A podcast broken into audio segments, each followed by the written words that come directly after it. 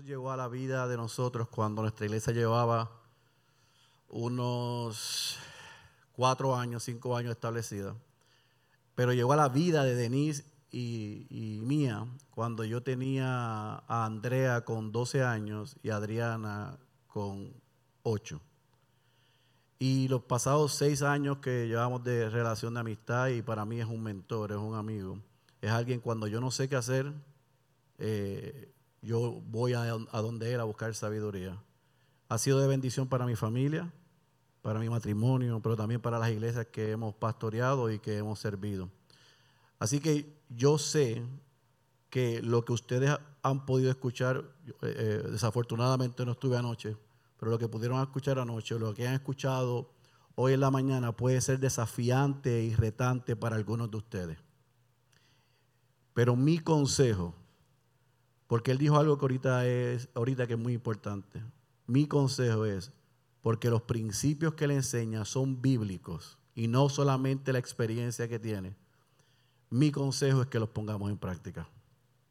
Ustedes no pueden, no lo podemos describir, Denis y yo, lo bendecido que hemos sido, tanto como matrimonio, como familia, y ha hecho mi vida más fácil como pastor, la sabiduría que Dios le ha dado. Y hay algo que siempre me ha enseñado, y aunque otra vez los principios son más importantes, la experiencia no improvisa. Él tiene, yo tengo dos mujeres, él tiene tres y son tres hijas de Dios que nosotros podemos ver como referentes. Así que, iglesias, aprovechen la sabiduría y la bendición que es Marcos para el cuerpo de Cristo. Dicho eso, vamos a comenzar con las 433 preguntas que han puesto en esa canasta. Marcos. En lo, que tú haces, la primera, déjame decir algo, porque uno siempre aprende. Eh, yo lo escucho y ustedes creen que yo estoy escuchando esa historia, ¿verdad? Como, pero yo acabo de escuchar algo que yo no sabía una partecita, que cuando nos conocimos, él llamó a Denise y le dijo, Denise, tenemos que traer a Marcos. Entonces eso me causa gracia, porque cuando yo lo conocí a él en el mismo viaje, yo llamé a mis pastores y le dije, pastores, nosotros tenemos que traer a Félix. Esa yo no la sabía. Esa no la sabía. Eh, pastores, tenemos que traer a Félix porque él tiene exactamente lo que a nosotros nos hace falta. Y ustedes no lo van a creer, mis hermanos, ustedes saben cuántos intentos nosotros hicimos fallidos, no uno, no dos, tres. Él logró llegar a República Dominicana en el cuarto intento. Y tú te dirás, ¿y qué fue lo que pasó? Bueno, es que yo tengo una mala memoria, pero yo le puedo recordar uno. Ustedes han de creer un día él en, el aeropuerto de Oklahoma con toda su familia listo para salir y no hubo forma de salir. Usted dirá, en esta época, no por uno sale por donde quiera. Mis hermanos, créanlo. Lo último que él me ofreció fue, como era la tercera, ya él tenía apuro. Me dice, Marco, yo puedo tomar mi van e irme manejando ocho horas a Atlanta para volar de ahí. Le digo yo, no hagas eso porque están tan trancados los vuelos. Tú te imaginas que tú manejes ocho horas y en Atlanta te suceda lo mismo. Entonces, peor. Ya en la cuarta vez él llegó y fruto de su visita, eh, nosotros plantamos una iglesia. Yo bromeo allá con los pastores y le digo, esta iglesia, IBCG, ¿ustedes saben dónde nació? En el aeropuerto de Veracruz. Literalmente. Bueno, ayer nos hablaste de cómo se ve un matrimonio no cristiano y vi cómo algunas cosas están sucediendo en mi matrimonio. Así que asumo que es de alguien que es creyente, una pareja creyente. ¿Qué debo hacer? Principalmente si mi esposo no desea hacer los cambios. Bueno, lo que pasa es que ahí me falta una información, porque es totalmente diferente el esquema si el esposo es creyente o no. Si el esposo es inconverso y no quiere hacer los cambios, tú como madre creyente debes tratar de hacer todo aquello que tu esposo te permita. Pastor, es que él no quiere tal cosa. Bueno, depende de qué estemos hablando. Si son cosas que van en contra de mandamientos específicos de Dios, entonces se cumple lo que es necesario obedecer a Dios antes que a los hombres. Si son cosas de prudencia y de sabiduría, no necesariamente pecaminosas, entonces uno tiene que decir, Señor, yo no debo de tratar de imponerme. Quizás debas pedirle permiso a tu esposo, pero tú no tienes problema en que yo tenga eh, tiempo devocional diario con los hijos. No, no, no hay problema. Yo no voy a participar, pero no hay problema. No es el esquema ideal, pero si tu esposo no es creyente, eh, eh, tienes que tratar de mantener tu posición como esposa de subordinación y hacer todo lo que esté a tu alcance que no quebrante eso. Ahora, si tu esposo es creyente y él no quiere hacer los cambios, eh, aquí es que viene la parte que para muchos se le hace difícil, porque es contracultural, es contrafamiliar, según lo ven algunos, pero es sumamente bíblico. Si tu esposo es creyente y no quiere asumir el liderazgo espiritual, recuérdate que aparte de ser tu esposo, es tu hermano en Cristo. Por lo tanto, nadie más que tú sabe que él está pecando porque no está asumiendo su responsabilidad de liderar espiritualmente a la familia. Así que tu esposo es digno de amonestar y la encargada como hermana en Cristo de amonestarla, de amonestarlo eres tú, con respeto, con amor, pero con firmeza. Y si tú lo amonestas y él lo que hace es que se molesta, entonces ese es el momento para seguir el proceso de Mateo 18. Decirle, bueno, mi amor, yo, yo creo que tú estás pecando y debemos de ir a hablar con el pastor. Pues yo no voy a hablar con nadie, haz lo que a ti te dé tu gana. Más razón para hablar con el pastor porque no se está comportando como un creyente. O sea, él dice que es creyente, pero esa respuesta es de todo menos de un creyente. Puede ser que sea en un momento de, de ira, déjalo que se baje. Y cuando se baja, ¿qué tú haces? Devuelve y le dice lo mismo. Mi amor, ¿cuándo es que vamos a hablar con el pastor? Yo, yo te dije que yo no iba a hablar. Mi amor, es que si tú no vas, esa es tu decisión, pero yo sí tengo que hacerlo porque yo creo que tú estás pecando. Pero yo creo que no. Bueno, mi amor, por eso es. Dice Mateo 18, si tu hermano peca contra ti, ve y repréndelo estando tú y él solos. Si te oyó, has ganado a tu hermano. Si no te oyó, ve y toma dos o tres. En este caso, al ser tu esposo, salta esa parte, ve directamente donde uno de los pastores y dile, y entonces el pastor se va a acercar. Créanme, hay que creerle a Dios. Yo he manejado casos donde uno de los creyentes no está dispuesto a hacer lo que la Biblia dice y se han puesto agrios. Yo recuerdo un caso de un no solamente hermano en Cristo, sino amigo personal, que en un momento yo le dije, el curso de acción es este y no tengo otra opción. Y él me dijo, si ustedes hacen eso va a ser peor porque yo me voy a alejar del Señor. Y eso me dolió en el alma porque era alguien que aparte de ser un hermano de la iglesia, eras mi amigo de juventud. Y yo le dije, si tú haces eso, yo lo lamento, pero yo tengo que, yo, tú me estás poniendo un estrecho entre yo hacer lo que entiendo que Dios dice que yo haga y lo que tú quieres que yo haga.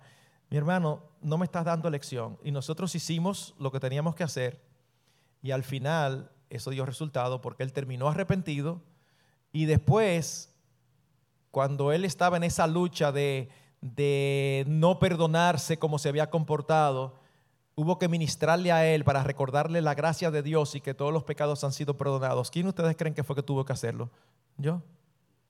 Nos reuníamos cada semana a leer un libro y, gracias al Señor hoy en día eso es un evento del pasado. Así que nosotros recordemos, eso es algo que digo mucho, no vamos tras resultados, vamos tras la obediencia. Pastor, es que si yo hago eso, mi matrimonio se puede, se puede poner en juego. Bueno, no solamente se está poniendo en juego tu matrimonio cuando tu esposo no está asumiendo su responsabilidad de líder espiritual, está poniendo en peligro el alma de tus hijos. Usted ve, pastor, me puse a hacerle caso, fui y el hombre se divorció de mí. ¿Y tú crees que si tú te quedabas no iba a suceder? El problema no fue lo que tú hiciste. El problema es que él no estaba amando al Señor sobre todas las cosas. Él se estaba amando a sí mismo y quería imponer su, su modo de ver. Así que ven qué diferente el estatus de si el esposo es creyente o si no lo es. Son dos cursos de acción totalmente diferentes. Muy bien, creo que contestaste la segunda. Eh, ¿Por qué se nos hace tan difícil buscar consejo y ayuda cuando tenemos retos, desafíos y conflictos en nuestro matrimonio? Eso tiene que ver con el orgullo. Eso tiene que ver con el orgullo. Tenemos una concepción de buscar consejo como que es señal de debilidad. A veces estamos muy eh, interesados en que los demás piensen bien de nosotros y estamos más interesados en nuestra reputación que en nuestras almas y no queremos que el pastor piense mal de nosotros. Mis hermanos, óiganme, los pastores no pensamos mal de nadie, porque si hay alguien que conoce las escrituras, se supone, ¿verdad? Debe ser el pastor. Y el pastor sabe que no tú no, el propio pastor es capaz de cualquier cosa. O sea que el, el pastor no se sorprende porque tú tengas tal lucha wow, ¿y el eh, cómo va a ser que el hermano? No, el pastor no se sorprende, porque el pastor tiene las suyas particulares también, que tú te sorprenderías si el pastor te las dice. Es que todos estamos montados en el mismo barco, luchando con nuestra carne, tratando de ir en contra de nuestros pecados. Entonces, las personas a veces no quieren porque el pastor va a pensar o, o le vamos a dar una imagen distorsionada. Hermano, olvídate de tu imagen. ¿Sabes por qué? Porque la única, la única opinión que importa de ti no es la del pastor ni la de nadie, es la de Dios. Y Dios sabe exactamente que tú eres peor de lo que tú te pareces. Y yo también, porque Dios sí nos conoce. Entonces, deja eso. No esté queriendo dar una imagen. Usted ha visto esos casos, Félix sabe seguro, porque eso es tan típico. Parejas que el que la ve, todo anda bien, ellos siempre llegan agarraditos de mano a la iglesia y se sientan. Eso, eso anda súper. Mis hermanos, y se están matando en la casa. De verdad. Pero no, ellos quieren que el departamento de publicidad permanezca permanezca bien. No, mis hermanos. Ah, ¿qué tú quieres? ¿Que entren peleando a la iglesia? No, no que entren peleando a la iglesia, pero que no traten de dar una imagen de lo que no es. Ustedes entran agarrito de mano, oh, está bien, fantástico. Y cuando ustedes llegan solito a la casa, ¿entran agarrito de mano a la casa? No, que vamos a entrar. Tú no sabes que tenemos un lío. Bueno, entonces, ¿por qué? Entonces, ¿por qué tú entras agarradito de mano a, a la iglesia? O sea, no esté preocupado por tu reputación. Eso no tiene importancia. Está preocupado por tu relación con el Señor. Entonces, no permitas que tu orgullo, no, porque yo no quiero que me digan qué hacer. El pastor no va a imponer su voluntad. A veces me encanta decirle, sobre todo a no creyentes, pero me encanta decirle también a veces a creyentes, cuando van a buscar eh, consejería, a veces tengo una pareja no creyente buscando consejería y han pasado por el psicólogo. Y yo les digo, ¿ustedes saben cuál es la diferencia entre ir a psicólogo, a un psicólogo y ir a un pastor? Se quedan mirando. Me digo, bueno, cuando una pareja tiene un conflicto es porque los dos tienen una opinión diferente. Cuando ustedes van al psicólogo, ahora no hay dos opiniones diferentes, ahora hay tres. Ajá, y cuando va el pastor, el pastor no está para dar su opinión. El pastor está para dar la opinión de Dios. Así que la diferencia es que no hay tres opiniones diferentes. Es que se trae la opinión, no una opinión, se trae la opinión de Dios, que a fin de cuentas es la única que importa. Amén. En mi casa mi mamá me enseñó, inculcó que debo ser independiente y no depender de ningún hombre.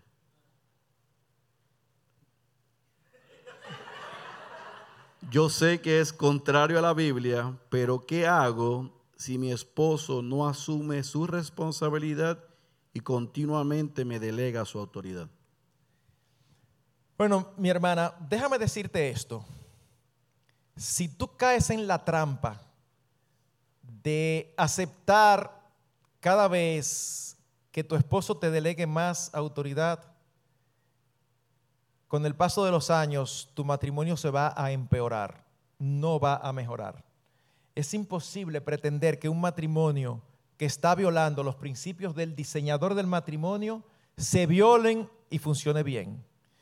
Es un momento de tú sentarte con tu esposo y decirle, mi amor, yo creo que tú no estás cumpliendo con tus responsabilidades. ¿Se puede molestar? Sí. Pero el punto, tú no lo haces para molestarlo, tú lo haces para que asuma su responsabilidad. Y si él no te hace caso, entonces ese es un buen, buen escenario para decir, vamos a buscar consejo, porque me preocupa que yo diciéndotelo, tú no lo reconoces. Porque si tú se lo dices y lo reconoces, ya es un buen paso. Entonces vamos a trabajar con eso. Porque ¿sabes lo que va a ocurrir? Cuando tú le quitas a tu esposo la responsabilidad, al final él termina amargado, como yo decía ayer. Y después ni siquiera sabe por qué está amargado. Bueno, porque la responsabilidad que, a él le tocaba, tú la asumiste.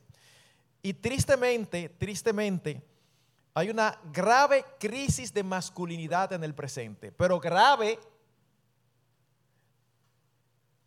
Miren qué sencillo.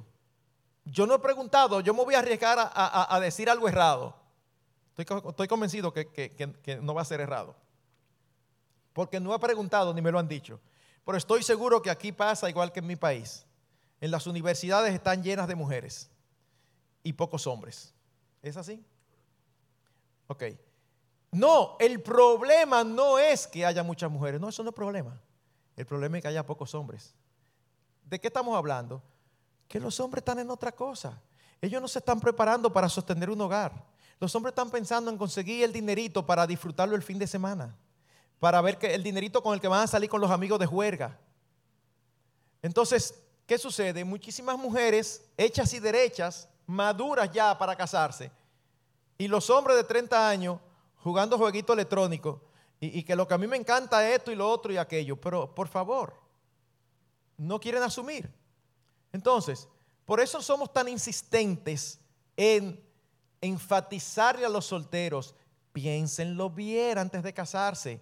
No le digas que sí a ningún hombre que tú no ves que tiene un liderazgo espiritual y económico en la relación. Porque si no lo tiene ahora, cuando se casa, el matrimonio no mejora las cosas, el matrimonio las empeora.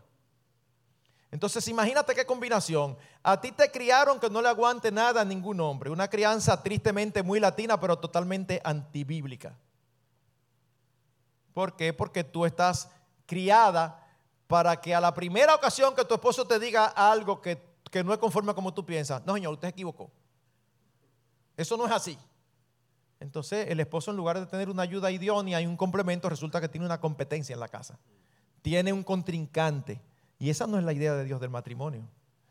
Ahora, si ya estás casada, como es eh, lo, evidente en la pregunta, no caigas en la trampa. No digo que tu esposo te está teniendo una trampa. Puede ser eh, hecho sencillamente por su crianza, por su falta de liderazgo.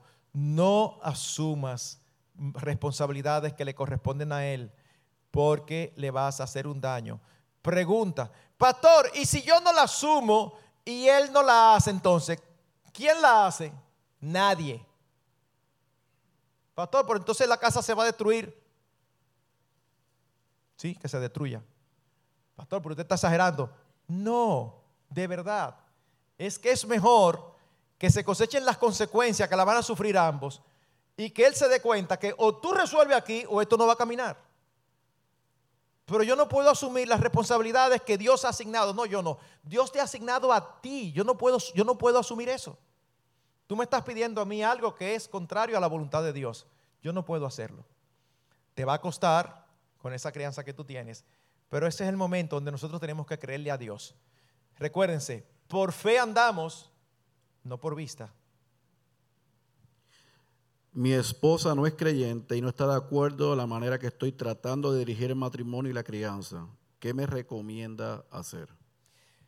Miren mis hermanos, esa es una pregunta que igual que la anterior o una de las anteriores, no es lo mismo tener un esposo inconverso que tener una esposa inconversa. Son, son dos esquemas totalmente diferentes. ¿Cómo que por, qué, pastor?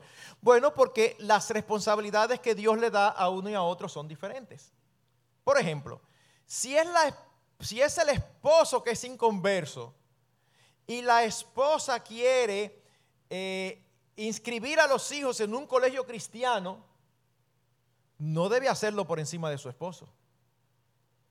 Pero si es al revés y es el esposo que es creyente y la esposa no quiere que el esposo inscriba a sus hijos en un colegio cristiano, el esposo con todo el amor del mundo le va a decir, ay mi amor, yo lo lamento, pero ahí es que yo quiero que estén. Porque tiene que ejercer su liderazgo. Ahora, no interprete que ejercer su liderazgo es usted plantarse ahora y decirle a la esposa claramente, las cosas aquí son como yo digo, y yo soy el creyente, tú o te sometes o haz lo que tú quieras. No, porque usted le está diciendo, deja esto. Y esa no es la idea. El equilibrio entre firmeza y ternura siempre es difícil. Pero recuérdate, delante de Dios tú eres el responsable. Ella puede no estar de acuerdo, pero tú tienes que implementar en tu hogar los principios, por lo menos con respecto a los hijos, como tú decides. Con respecto a tu esposa, no. ¿Por qué razón? Miren la diferencia. Los hijos tienen que someterse, ¿verdad que sí? La esposa también. Ah, pues lo mismo. No. ¿Y cuál es la diferencia? los hijos o se someten o tú los sometes. La esposa o se somete o tú tienes que orar mucho. Porque en ningún momento de la escritura se nos manda a someter a nuestras esposas. Es una sumisión diferente en ese sentido. Así que no quieras bajo ninguna circunstancia someter a tu esposa inconversa, porque eso es una guerra garantizada, aparte de que no es tu prerrogativa ni tu responsabilidad.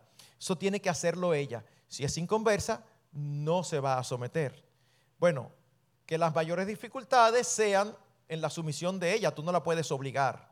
Pero con respecto a los hijos, no, los hijos son tu responsabilidad. Tú le explicas, tú tratas de convencerla. Al final no la convences, ay mi amor, perdóname de verdad, yo no quiero desagradarte. En lugar de, pues tú te equivocaste, para allá que van. No, mi amor, con toda la ternura del mundo, por por ahí. Con todo el amor del mundo. Firmeza y ternura. No son antagónicos. Deben de ser complementarios. Y con una esposa inconversa más. Dale una sobredosis de amor. Pero haz lo que tú entiendas, aunque, aunque tú sabes que no le gusta. Sobre todo con respecto a los hijos. Mi madre quiere vivir con nosotros. ¿Cómo le digo que no sin que se ofenda? Bueno, si no me dice esa palabra última, yo iba a decir, ¿cómo le digo que no? Yo iba a decir con la boca.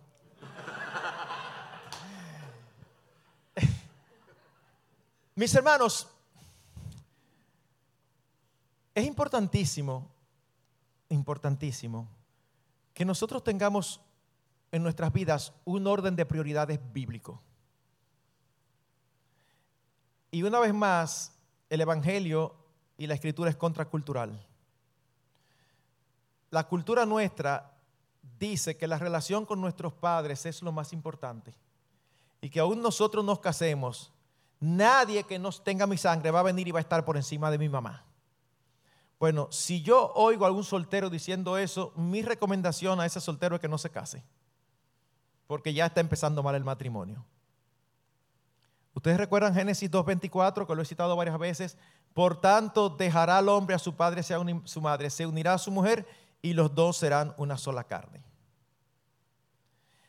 Mis hermanos, puede existir un caso de necesidad tu esposa no quiere, bueno, trata de convencerla. No lo quiere ver, vayan a consejería. Pero estoy hablando de un caso de necesidad. Son tres hermanos y hay uno que está soltero o una que está soltera. Se cae de la mata que ese es que tiene que llevársela. Pero pastor, mire, es que ella es súper buena gente. Eh, eh, eh, ella no tiene problema con nadie. Les tengo una mala noticia. Suegra es suegra. Entonces, evidentemente, una vez más hay una diferencia si tu mamá es creyente o si no lo es. Si ella sencillamente quiere irse a vivir con ustedes porque se siente más cómoda, de verdad, mami, es que no es lo mejor. La escritura dice que no es lo mejor. Yo te voy a poner cómoda. Encárgate de que esté cómoda. Encárgate de suplir sus necesidades. Encárgate de hacer lo mejor por ella. Encárgate de demostrarle tu amor. Pero no es lo más sabio. Pastor, porque aún mi esposo está de acuerdo. Ah, bueno, si tu esposo está de acuerdo, yo no necesariamente lo recomiendo, pero si tu esposo está de acuerdo, yo no me atrevo a decirte, bueno, pues no lo haga. Sobre todo si ya hay un matrimonio establecido. Pero asegúrate que tu esposo sabe lo que está diciendo. Porque una cosa es llevarse bien a lo lejos y otra cosa muy diferente llevarse, llevarse bien a lo cerca porque pueden surgir cosas que no, que no habían salido. Así que yo creo que con todo el amor del mundo, si ella es creyente debe ser más fácil y decirle, mami, mira, no es sano, no que tú sabes que todos tenemos problemas contigo, nos llevamos muy bien, pero la verdad es que no es sano eh, por gusto. Eh, yo sé que a ti te encantaría yo voy a hacer el esfuerzo de visitarte más, de estar más pendiente de, ti si tú quieres. Pero yo creo que es sano que tú estés aparte, porque nosotros como matrimonio joven necesitamos nuestra privacidad. o nosotros como matrimonio ya con hijos grandes y todo, quizá estábamos esperando esta etapa para entonces ya los hijos se están casi yendo para nosotros otra vez sentirnos como novios y poder salir y todo eso. Entonces, eh, llevar a una persona como tú, a quien amamos muchísimo, a la casa, sí, sí, porque usted tiene que decir, llevar una, una, una persona adicional puede complicarnos. No, no, no, pero no te preocupes. Yo voy y me quedo tranquila, trancada en mi habitación. No, mami, es que no, no, no es tan fácil como eso. De verdad, me encantaría complacerte, pero créeme, yo pienso que lo más sano es esto, esto, esto. Tú puedes estar en desacuerdo. Por favor, no lo veas como una falta de amor de mi parte. Es que yo creo que bíblicamente es lo mejor. Si es inconversa, la historia es más complicada. Pero igualmente tiene que hacerlo. Cuando digo más complicada, para que no salga la idea, bueno, el pastor dijo que sí en conversa, que entonces sí. No, yo no he dicho eso. Yo lo que digo que va a ser más complicada para ustedes. Pero trata de explicarle. Y si no entiende, es una pena que no entienda. Vuelvo y digo, dale una sobredosis de amor, pero no como ella lo quiere, llevándola a la casa. No, tratando de minimizar las excusas. Pero no es, no es correcto ni es saludable. Ambos venimos de matrimonios donde las finanzas fueron la razón para divorcios de nuestros padres. Sabemos que la generosidad de la mayordomía es un asunto de corazón, pero ¿cómo podemos cuidarnos y evitar que nos suceda lo mismo, aún siendo cristianos? Bueno, por un lado, qué bueno que están conscientes de dónde vienen. Es impresionante lo que nuestra crianza familiar nos afecta. Es impresionante cómo uno a veces puede describir aspectos negativos de sus padres que no quiere copiar y al mismo tiempo encontrarse uno copiándolos. E, e, e, es increíble, eso es parte del diseño de Dios. Dios hizo a los hijos que, se les pegara, que fueran afectados por el ejemplo de sus padres, mucho más allá de lo que nosotros imaginamos. Ustedes tienen un paso por delante, son conscientes que fueron criados de una manera que no es correcta y que ustedes no quieren repetir. Número uno. Número dos, ayúdense el uno al otro, estén pendientes el uno al otro, siéntense y establezcan cómo van a manejar sus recursos para que sea diferente. Siéntense, aún pueden tomar esta sesión que yo di y repasar los principios y decir cómo nosotros vamos a hacer esto y que se cuiden del uno al otro, porque aún hablándolo y diciendo yo creo esto, se van a atrapar haciendo lo contrario de lo que dicen con sus bocas. Esperemos que no se junten los dos en ese momento, sino que siempre hay uno que mantenga la cordura y le diga al otro, amor, yo creo que estamos, te estás dejando llevar por tu formación. Y el otro no le diga, pero tú también fuiste formada así. Sí, mi amor, ya tú sabes que lo hemos hablado, por eso es que debemos de cuidarnos el uno al otro. Así que deben ser intencionales en crear un esquema diferente en su hogar, un esquema bíblico. ¿Para qué? Para que sus hijos no digan lo que ustedes dicen ahora. Para que sus hijos puedan decir lo contrario. Crecí en un hogar donde el manejo de las finanzas de papi y mami era ejemplar. Ellos todo lo compartían, ellos todo lo sabían, no había secretos financieros y ellos se consultaban el uno al otro cada cosa que iban a hacer. No que el esposo se aparece en la casa Oh, ¿y ese carro?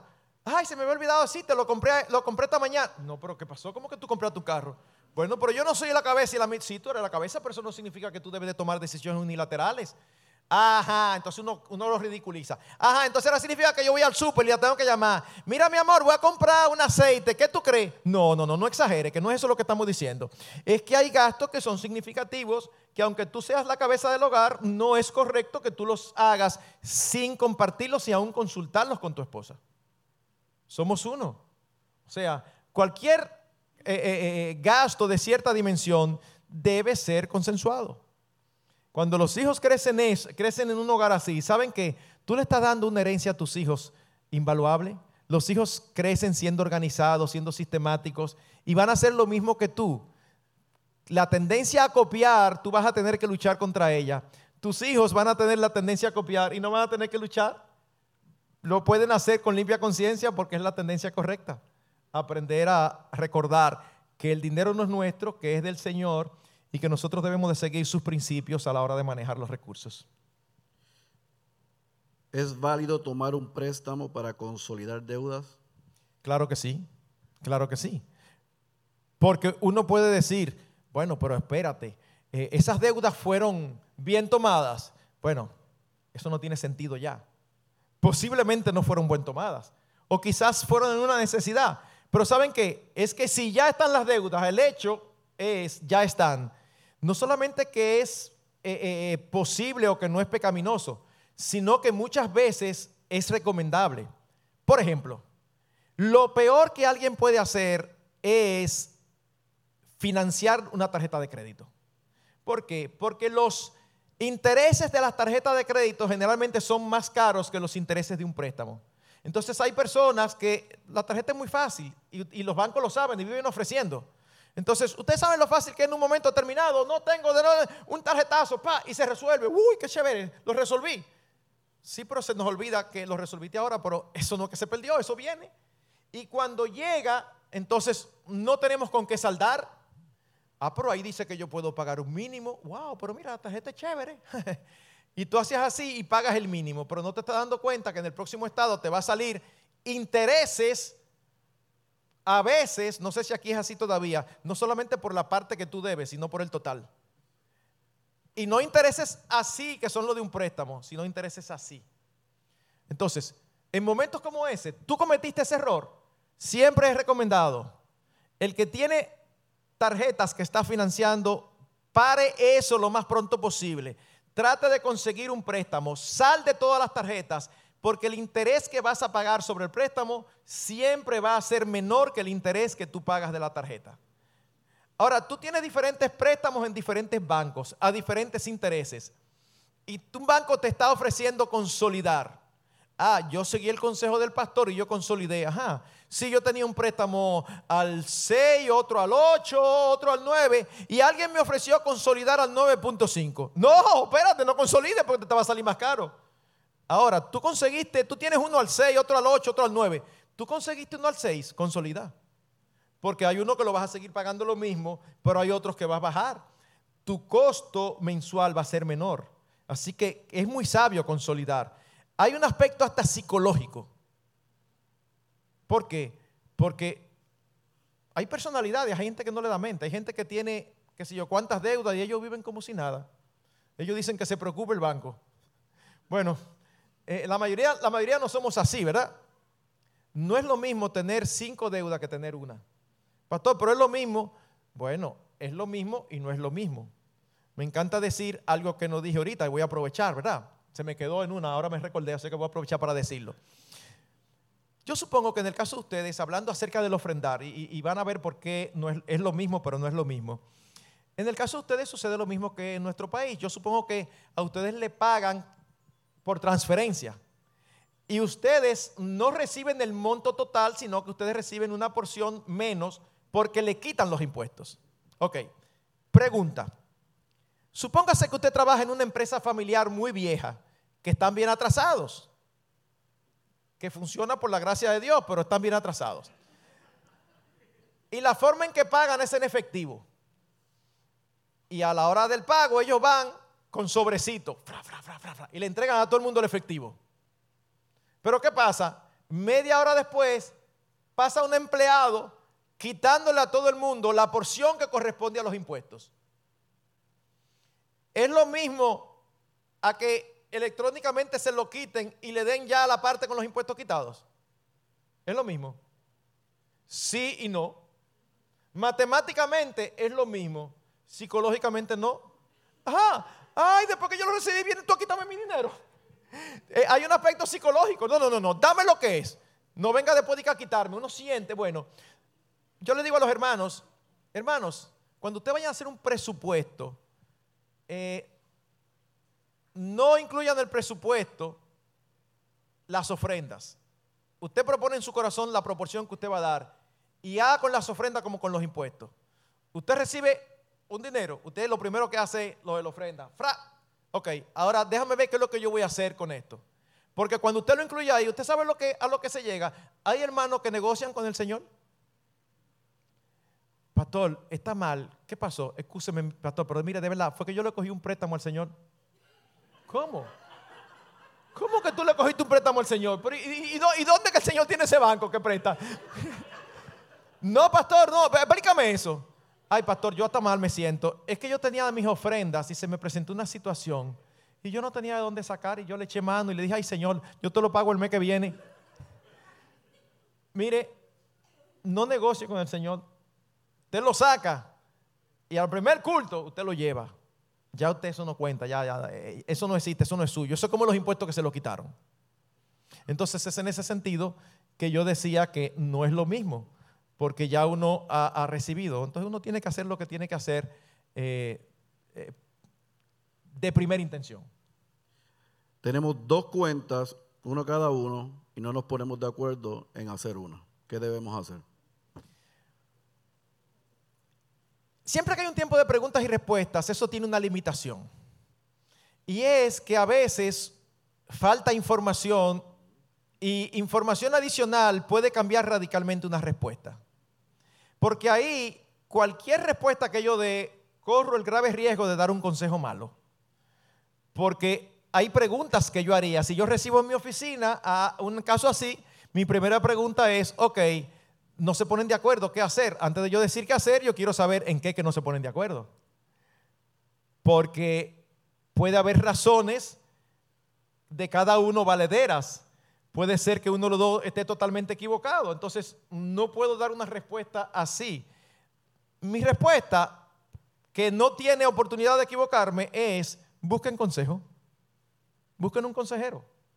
Y el consejero, y entonces ustedes abren las ponen las cartas sobre la mesa y el consejero les va a ayudar. Recuérdense el proverbio que dice, que ayer les decía que, o esta mañana, o no me recuerdo cuándo, pero sé que lo dije. Eh, uno de los, proverbios que más me gusta, que el que dice, con el consejo los pensamientos se ordenan. Usted lleva, no se pone de acuerdo y cuando le dice al consejero, el consejero hace par de preguntas y al final el consejero le dice, ¿y ustedes no han pensado en hacer en hacerlo de esta manera, pa, pa, pa, pa, pa, Y cuando se lo dice, a usted no se le había ocurrido, pero tan pronto el consejero lo dice, ustedes lo ven lógico. ¿Sí? ¿Cómo no se me había ocurrido? Bueno, precisamente el consejero no tiene sus sentimientos involucrados y puede ver el, el escenario desde fuera. Así que puede haber ciertas razones hasta de índole práctico donde no necesariamente sea mejor tener una cuenta conjunta, porque tener una cuenta conjunta es una forma del principio de que el dinero es de los dos. ¿Me están entendiendo? O sea, puede haber una situación X donde tú dices, no, es mejor tener dos cuentas. La forma es una cosa. Lo que no se debe violar es el principio. El que no tiene una cuenta conjunta está pecando. No, no. Es una buena manera de, de manejar el dinero. Pero puede haber razones valederas lo que es inviolable es el principio. Ambos tienen que estar de acuerdo en cómo se van a manejar los recursos. Y es ahí en la forma donde el pastor puede ayudarles a, salir a camino, de manera que ambos se sientan conformes y contentos con el arreglo al que llegaron. Antes de entrar a las preguntas de la paternidad, eh, hay una pregunta de intimidad que la quiero hacer antes. ¿Por qué la intimidad es usada como un arma de chantaje cuando están molestas? Así que asumo que es un esposo triste.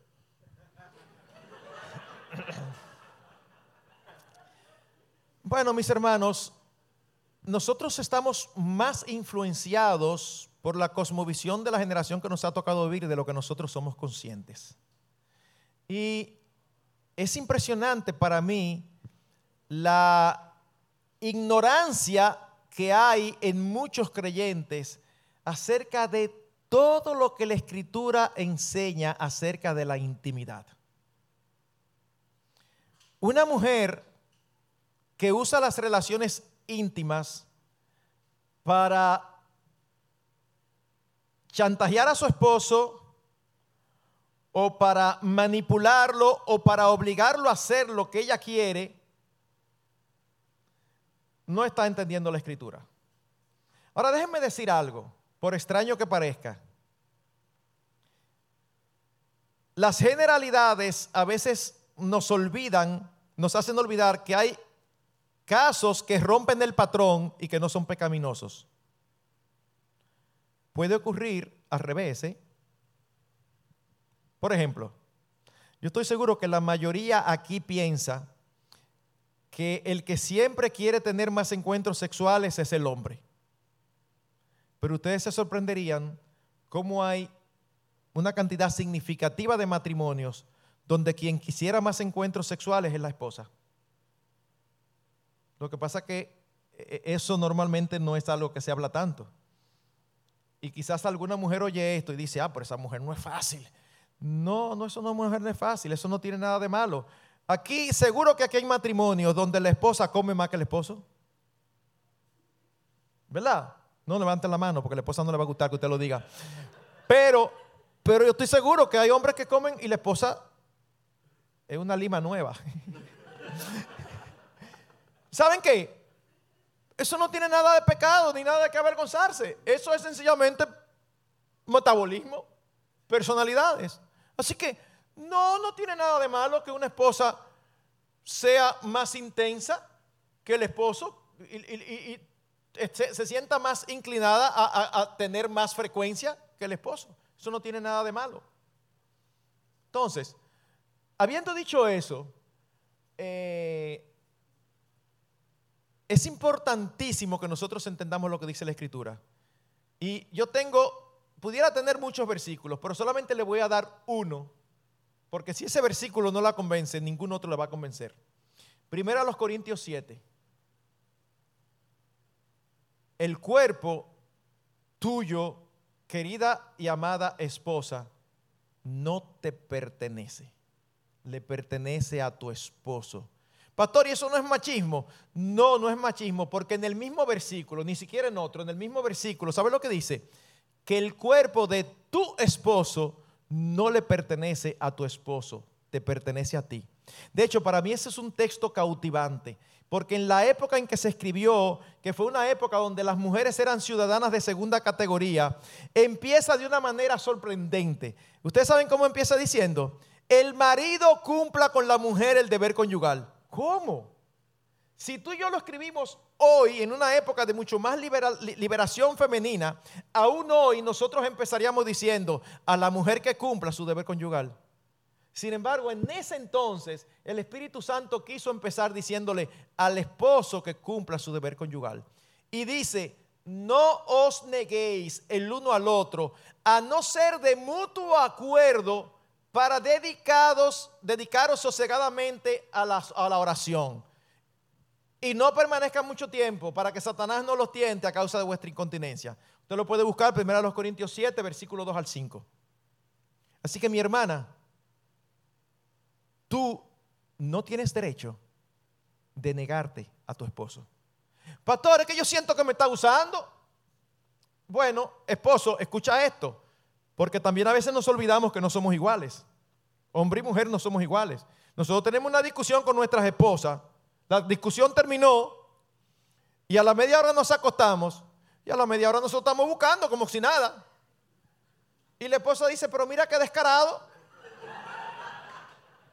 O sea, la media hora que nosotros hace tiempo que pasó, ya lo tienen como que hace dos minutos. Pero míralo con su carita de lo más fresca, diga que vengamos nosotros a resolver. Después que me habló como me habló, y ya uno ni se recuerda que habló así ya uno está en otra cosa. Entonces tú tienes que tener en cuenta que tu mujer es diferente a ti. Hombres y mujeres somos diferentes.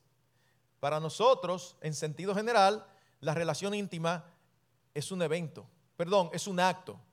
Para las mujeres es un evento. O sea, tienen que estar preparadas. Tú tienes que, no, es el momento en que, en que lo hacen en la habitación, en la cama, donde sea.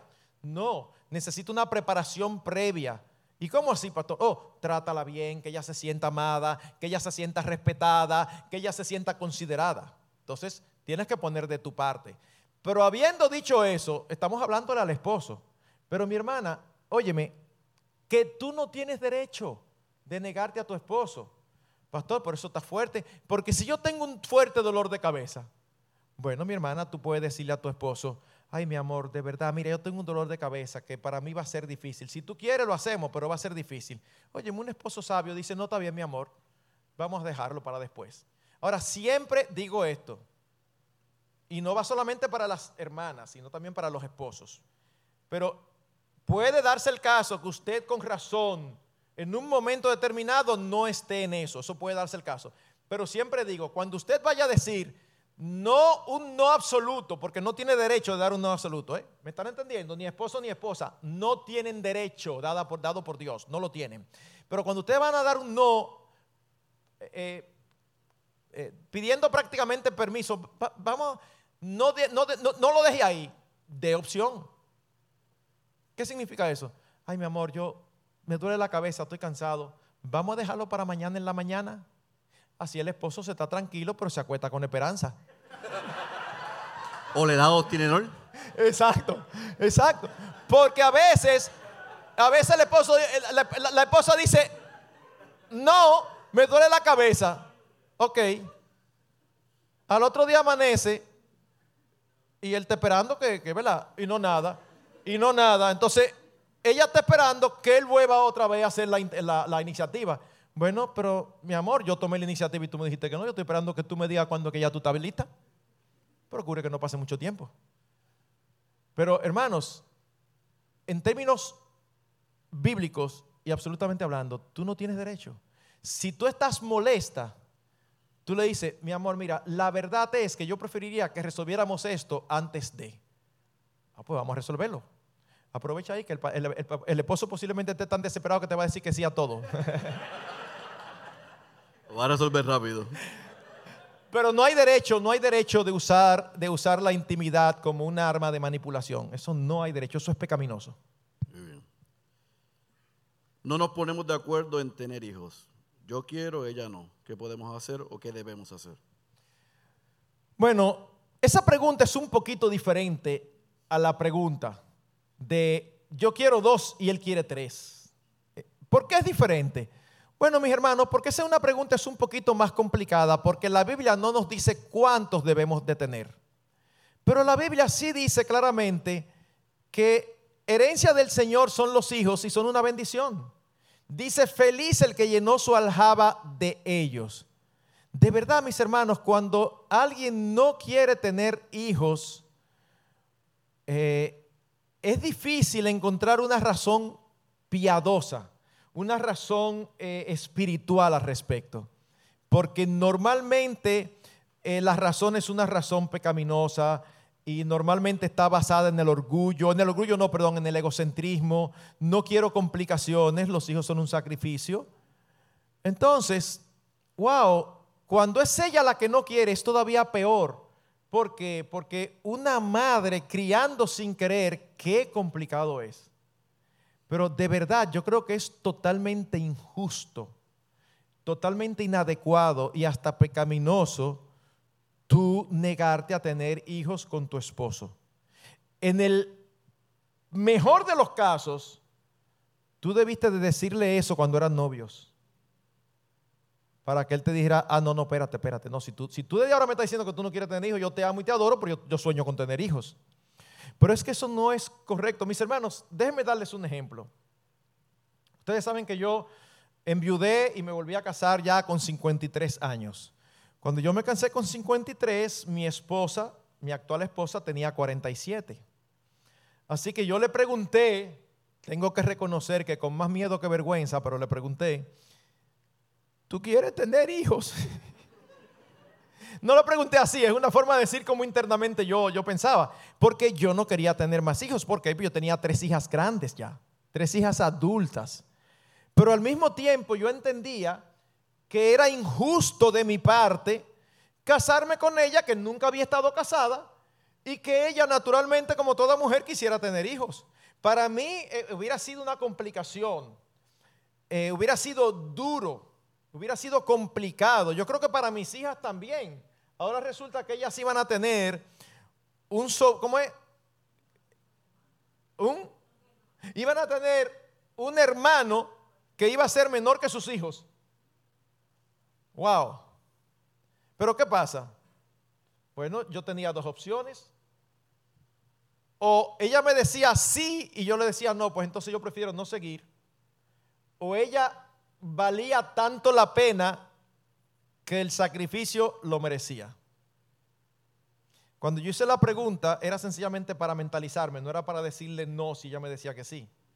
Porque de que valía la pena nunca he tenido dudas hasta hoy, mi amor. Hombre sabio, un hombre No, sabio. no, no, no, no, no. Eso es ganando papi punto.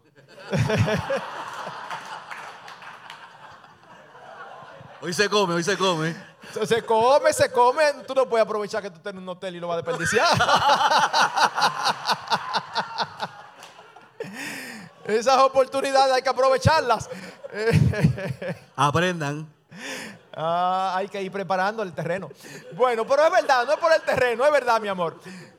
El asunto es que cuando ella me respondió que no, yo me alegré muchísimo porque ella dijo a los 47 años, yo creo que es un riesgo y yo también lo pensaba. Pero el ejemplo lo doy porque mis hermanos, yo creo que sería egoísta de mi parte. Yo decirle a ella que porque ya yo tengo tres y ella tiene 47, no haga el intento. Yo prefería no hacerlo, pero yo ni siquiera se lo dije. Yo le pregunté sin decirle lo que yo pensaba, porque si ella me decía que sí, lo único que yo le iba a decir es, tú eres consciente de este riesgo, de esto y esto. Si ella me decía, sí, soy consciente, pero quiero intentarlo, ni modo. Gracias al Señor que ella pensó muy correctamente y nada, ella ganó tres hijas sin haber dado a luz. Y así la tratan. Y tiene cinco nietos que le dicen Abby y que son locos con ella. O sea, gracias al Señor. Lo que quiero decir y traspasar es, mis hermanos, de verdad es que yo no veo ninguna razón bíblica. Tú me dices, bueno, es que hay una razón orgánica, o es que, bueno, pues si hay una razón orgánica, vamos a buscar soluciones. Pero sencillamente que no quiero tener hijos porque no quiero. Bueno, mi hermana, si tú eres creyente, eh, tú tienes que resetearte. Hay que, hay que darle al botón y resetear el equipo, porque hay un chip ahí que está dañado. De verdad, permíteme decirlo. eh, no lo tomes como duro ni falta de respeto porque no te conozco, pero quiero decirlo de la manera más clara posible para que no quede dudas. Muy bien. ¿Cómo hacer balance cuando los hijos llegan? ¿En qué orden colocamos a los hijos? ¿Igual que nosotros o debajo de nosotros? Bueno, mis hermanos, esa pregunta es muy buena, pero al mismo tiempo la respuesta es muy clara. Hay respuestas, hay preguntas que son difíciles de contestar. Esa es súper fácil. La escritura nos da un orden de prioridades clarísimo. El matrimonio es la relación más importante sobre la faz de la tierra entre seres humanos a los ojos de Dios. Tú no eres uno con tus hijos, tú no eres uno con tus padres, tú no eres uno con tus hermanos y mucho menos eres uno con tus amigos. El matrimonio está por encima de cualquier otra relación.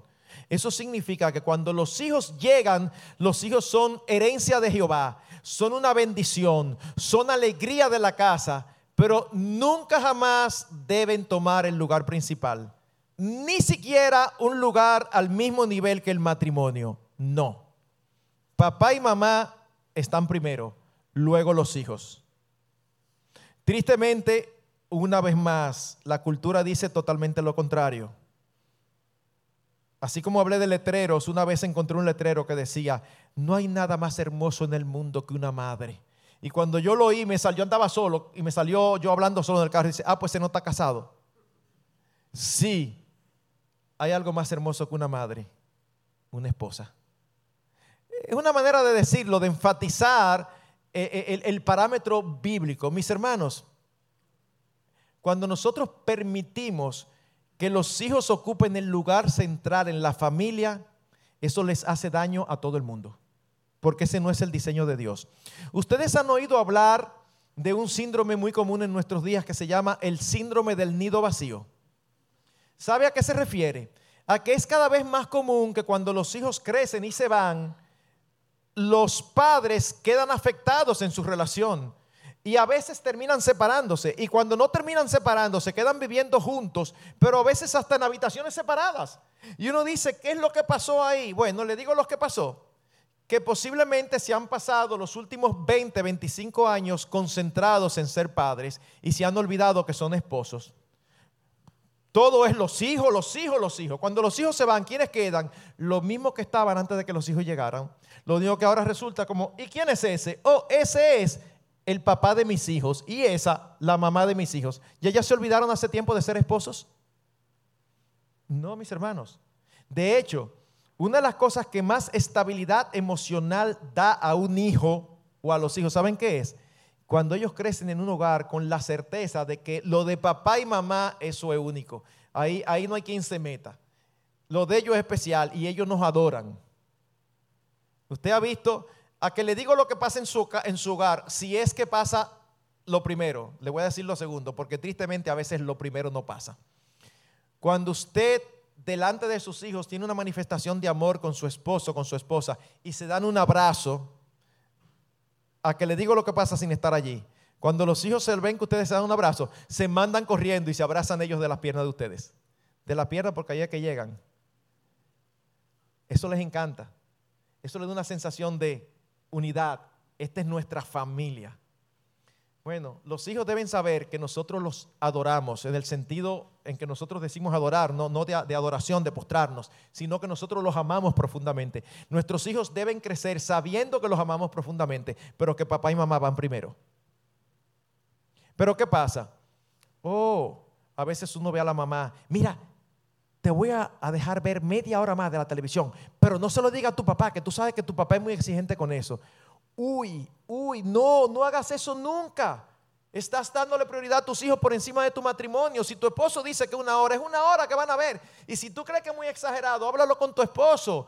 Pero nunca vayas en contra de tu esposo o de tu esposa a favor de los hijos. Nunca lo hagas, que va a ir en detrimento de tu matrimonio y en detrimento de los hijos a quien tú quieres agradar. Los hijos no son primero. Y no es solamente las mamás que les pasa, ¿eh? porque eso es muy común. ¿Usted ha visto cómo hablan las latinas? Sí, usted lo ha visto. Yo y él nos llevamos muy bien y todo, pero le he dicho que yo con mis hijos no como cuento. Si me toca a mis hijos tenemos problemas. A tus hijos, o sea que tú lo tuviste sola. No, no son tus hijos, son nuestros hijos. Y es la mamá pollito ahí que protege tanto que lo quiere proteger hasta del papá. No, no, no, no, no. Nuestra relación va primero. Porque ley de vida, ellos crecen y se van. ¿Y quiénes quedan? Tú y yo. Un buen matrimonio no le pesan los hijos. Pero al mismo tiempo, esto puede parecer antagónico, pero al mismo tiempo un buen matrimonio sueña cuando los hijos se vayan para ellos verse solitos de nuevo. Porque mientras están ahí, eso yo me río con los hermanos ponen cara, claro, si van a estar empezando ahora. deje, que lleguen ese tiempo. Están empezando ahora. Eh, uno sueña, los hijos traen sacrificios. Y el colegio, y la universidad, y todo es muchas cosas ah, de los hijos. Y uno extraña ese tiempo donde uno estaba en la casa y éramos tú y yo, porque a veces no tenemos tiempo libre. O a veces los hijos se convierten en, un, no es lo mismo. Uno se casa y cuando uno está recién casado, tiene la casa completa para uno, hacer lo que uno quiera. Cuando ya los hijos crecen, no, ya nada más hay la habitación. Entonces uno extraña ciertas cosas. A veces hay interrupciones. A veces en los momentos más inadecuados, tum, tum, tum, tum, tum, la puerta. ¿Qué pasó? Entonces uno tiene que, ¿verdad? Eh, entonces uno sueña en un momento donde ya uno se vea solito otra vez, papá y mamá. Eh, cuando usted sueña con eso, ¿sabe lo que eso muestra? Que ustedes tienen un buen matrimonio. Ustedes aman a sus hijos, pero ustedes tienen un buen matrimonio. Porque a veces se dan situaciones. Yo recuerdo mis hijas ya adultas, ellas crecieron con la instrucción de que cuando ellas iban a abrir la puerta, siempre estaba abierta, cuando iban a abrir la puerta y la sentían con seguro, se fueran de ahí y ni siquiera tocaran. Mira, si está cerrada es porque papi y mami quieren que esté cerrada. ¿Ok? Y ellas crecieron con eso. A veces uno sentía clic, clic, clic y se iban. Anoten esa también. Pero resulta, resulta que ellas crecen. Cuando digo crecen, quizá, quizá la menor en ese entonces tenía 16 años. Y de vez en cuando y de cuando en vez se les olvidaba tum, tum, tum, tum, y tocaban. Y a veces tocaban en momentos inoportunos. En uno de esos momentos, Ustedes saben que la mujer generalmente necesita más seguridad que el hombre, o sea, por eso la importancia de tener un buen seguro, que ustedes saben que, que su esposa esté tranquila, que no va a ser sorprendida infraganti. Para ellas es más difícil concentrarse. Y yo recuerdo que sucedió una vez como por enésima vez. Y ya ustedes saben cómo yo me puse. Así que las reuní. Vengan acá las tres. No a la que tocó. Yo ni averigüé bien. Oigan, vamos a terminar esto de una vez por todas. Ya ustedes están grandes, ¿verdad? Oigan, que cuando esa puerta está cerrada, su mamá y yo estamos resolviendo que no me toquen. Los ojos así. Sí, papi. Mas nunca se tocó. Ya, porque te lo estoy dejando entrever, te lo estoy dejando entrever. No me toque. Entonces, claro, evidentemente es en el contexto de una confianza donde ellas estaban acostumbradas a, habían recibido instrucción sexual de nosotros, sus padres y todo. Pero a veces ellas están en la luna de Valencia.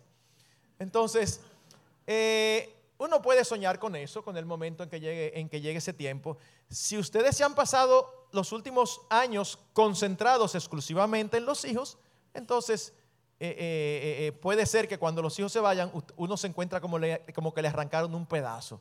No, usted sabe lo chévere que es disfrutar ahora de los hijos adultos como hermanos y compañeros. Eso es genial.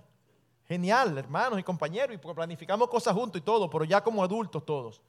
Y usted está con su esposa, disfrutando también de una nueva, una segunda luna de miel mucho tiempo después. Muy bien. ¿Cómo ejercer autoridad con la vara sin lastimar? Me imagino que eh, chicos pequeños. ¿Y cómo ejercemos autoridad con adolescentes? Ok, vamos primero, vamos por parte. Lo primero, esa pregunta está interesantísima. ¿Cómo ejercer la vara sin lastimar? Déjenme decirles, el propósito de la vara es causar dolor sin causar daño. Eso es importante. Cuando causamos daño, entonces evidentemente ha habido un abuso de autoridad. Pero es importantísimo que la vara cause dolor, porque yo he visto padres con niños pequeños, dice, papá, no. Y el niño hace así y mira, mira como que no entendió lo que pasó. No, eso, eso no ha sido una disciplina. Tienes que asegurarte que cause dolor. El salmista en el Salmo 119, me parece que el versículo 117 dice, bueno me es haber sido humillado para que aprenda tus estatutos. Hay que quebrantar su voluntad. El dolor los quebranta y hace que ellos se alejen de su pecado. Ahora, para no causar daño es importante uno usar un instrumento adecuado, no un palo, no una tabla, un instrumento flexible que cause dolor, como una correa, como una pieza de cuero que cuando uno golpea es flexible, pero golpea lo suficientemente fuerte. Es importante uno ejercer la disciplina en el lugar adecuado, no donde se le ocurra. Si tú lo haces por las piernas o por los brazos, puedes lastimar. Por la cara jamás. Todos nosotros conocemos cuentos de que dijo una mala palabra inadecuada y le dieron por la boca y lo partieron. Bueno, esos son cuentos culturales, pero eso no es correcto. Eso no es correcto. Todos nosotros tenemos un lugar que es muy adecuado para eso, que es donde la espalda pierde su nombre. y uno puede allí, en las nalguitas, uno puede eh, golpear con cierta fortaleza sin que haya posibilidad de hacer daño.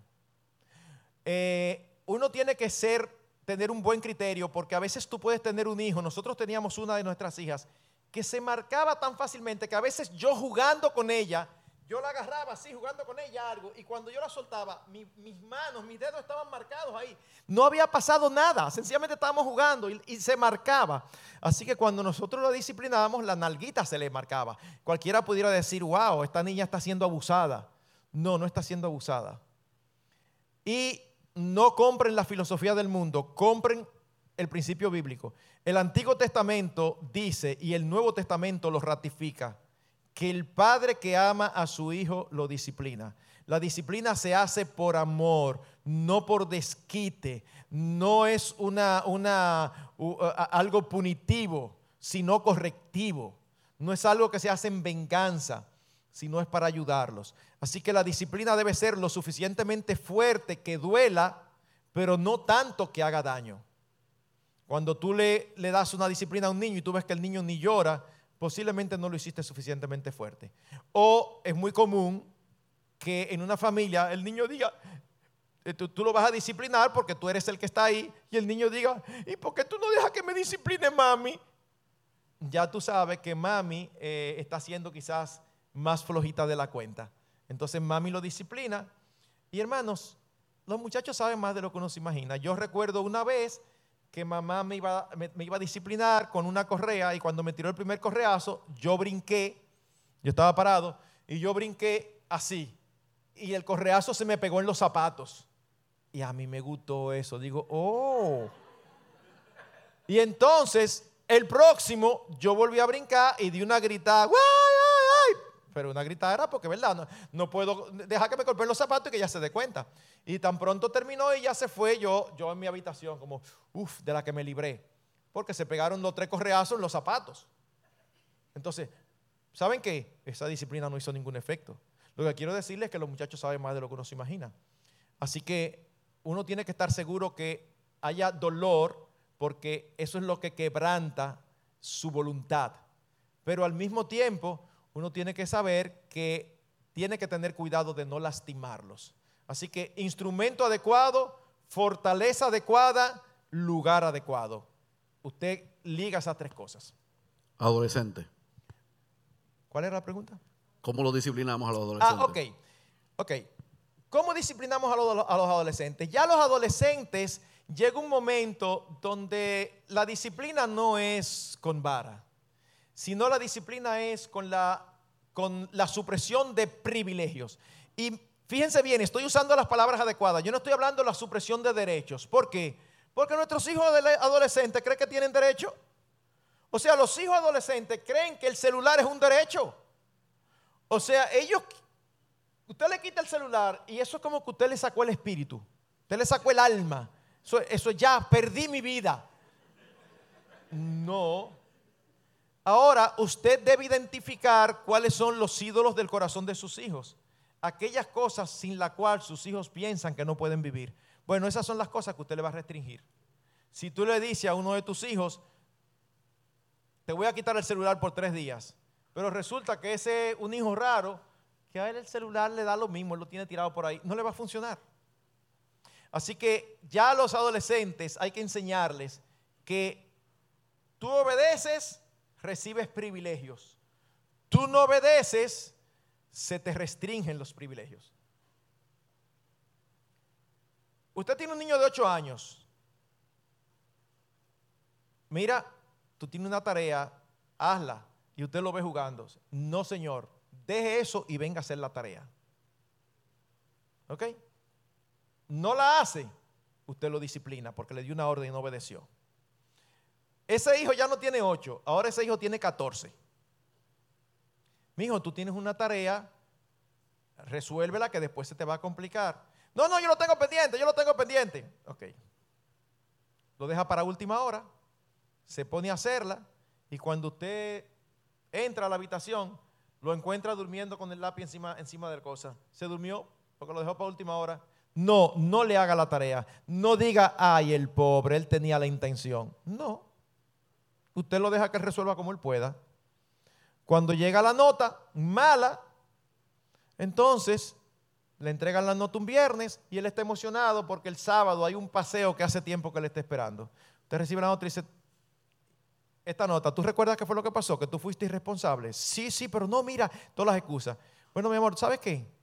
Mañana tú no vas a poder ir al paseo. ¿Qué? Eso es una tragedia. Bueno, mi amor, tú tenías que pensarlo antes. Que tú vayas es un privilegio que puedes disfrutar siempre y cuando tú cumplas con tus responsabilidades. Es importantísimo que ellos aprendan. Privilegios y responsabilidades están íntimamente ligados. Tú haces lo que tienes que hacer, disfrutas los privilegios.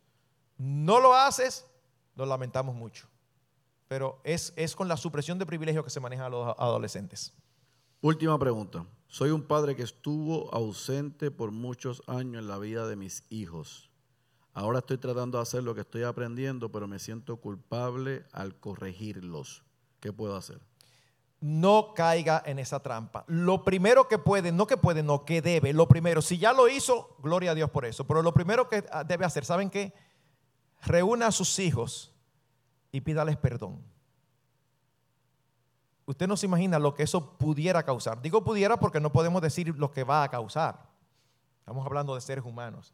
Pero eso es lo primero, siéntelo y le diga a mis hijos, yo quiero pedirles perdón. Y ellos van a estar con, los ojos, ¿qué, ¿qué le pasó a papi? ¿Y por qué es que va a pedir perdón? Y usted le diga, mire, ustedes por la razón que usted, que usted tenga, no son razones justificables, pero usted le dice, mira, por tal y tal razón, lamentablemente yo creo que yo pequé contra ustedes. Yo no fui todo lo presente que yo debí ser. Pero el Señor me ha hablado, el Señor me ha redarguido y yo ahora quiero ser un padre diferente. Puede ser que el daño haya sido tal que usted oiga lo que le va a herir en el corazón. Bueno, papi, pues ya tu tiempo pasó, ya a nosotros no nos interesa. En el peor de los casos, eso va a ser como una daga clavada en su corazón. Pero no se deje llevar por eso. Usted le dice, mi hijo, yo te entiendo, tú tienes toda la razón de pensar así, pero yo te voy a demostrar que tú de aquí en adelante vas a tener un papá diferente. Yo estoy aquí para ti, yo te voy a amar. No negocie, no negocie la, la disciplina. No permita que Satanás lo engañe. Cuando usted le pide perdón, ellos van a pensar que ahora van a tener un padre que va a decir que sí a todo. No, no, no, no, no, no. Usted está corrigiendo el problema. No permita que la corrección venga acompañada con otro problema. Porque no debe depender de que usted le pide perdón y ahora usted con el sentido de culpa va a dejarlo hacer lo que ellos quieran. No, usted le pide perdón y ahora en adelante usted va a ser un padre presente. Pero un padre presente implica que a veces usted le va a decir que no a cosas que ellos quieren sí. Bueno, eso es parte del paquete. Dele, una vez más, uso este término, dele una sobredosis de amor. Hágale caso. Me encanta como dice Paul Tripp en un libro que recomiendo para los padres de adolescentes, La edad de oportunidad. Él dice que él ha visto cientos de casos de padres que tenían una mala relación con sus adolescentes precisamente porque no habían estado presentes, pero ellos fueron convencidos y empezaron a hacer lo imposible por ganar sus corazones. Y al principio veía a los adolescentes distantes, eh, eh, entercados que no le interesaba nada, ya no les haga caso. Sigue insistiendo, sigue insistiendo, que posiblemente en el momento que usted menos los espere, ellos sean convencidos por el poder de su amor. Y ellos cedan, porque a fin de cuentas, en lo más profundo de sus corazones, por duro que ustedes lo vean, ellos anhelan una buena relación con su padre y con su madre, aunque ellos digan con su boca que no les interesa. Amén. Para concluir, ayer hablaste de cómo no se ve un matrimonio, cómo se ve un matrimonio no cristiano, cómo se ve un matrimonio cristiano, cuáles son, cómo manejar los conflictos, los desafíos, los retos.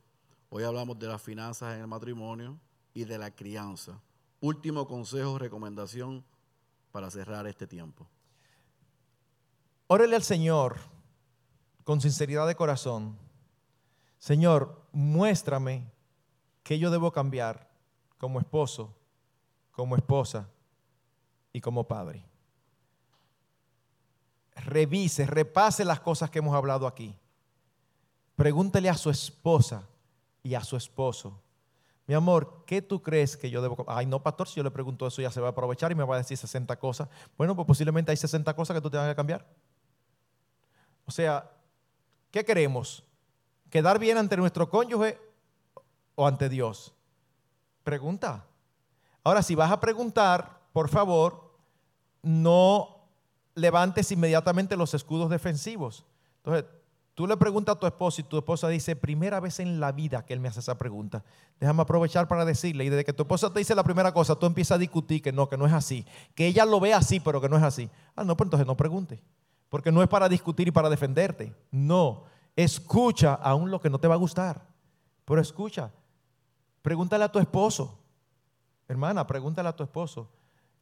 Amor, ¿qué tú crees que yo debo cambiar como, como esposa? Amor, ¿qué tú crees que yo debo cambiar como mamá? Y escúchalo. Mi amor, ¿qué tú crees que yo debo cambiar como esposa? Mira, no fue de eso que se habló, pero déjame aprovechar que tú me dices eso.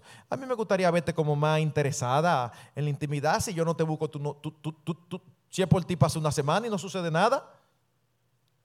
Pero no fue de eso que habló el pastor. Sí, pero déjame aprovechar que me está preguntando. Entonces escucha y dice, no voy a cambiar. O, mi amor, ¿qué tú crees que yo debo cambiar? Bueno, mi amor, yo creo que tú a veces eres muy fuerte con los niños. O tú le gritas mucho, tú te desesperas y les gritas y le hablas mal.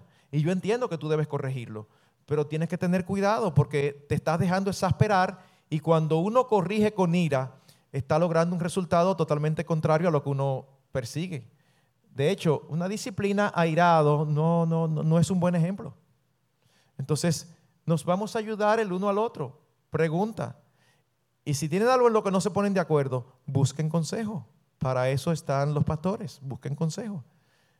Y órenle al Señor y díganle, yo quiero tener el mejor matrimonio, ayúdame. Y voy a poner todo lo que esté de mi parte. No, no ore, ayuda a mi esposa, ayuda a mi esposo. No, no, no. Ore por usted, no ore por el otro. Ore por usted y tenga la disposición de hacer lo que tenga que hacer para que haya cambios reales y significativos. Amén. ¿Cuántos han sido bendecidos en estos dos días? ¿Qué tal si le damos un aplauso al Señor y a la Marcos por su inversión con nosotros?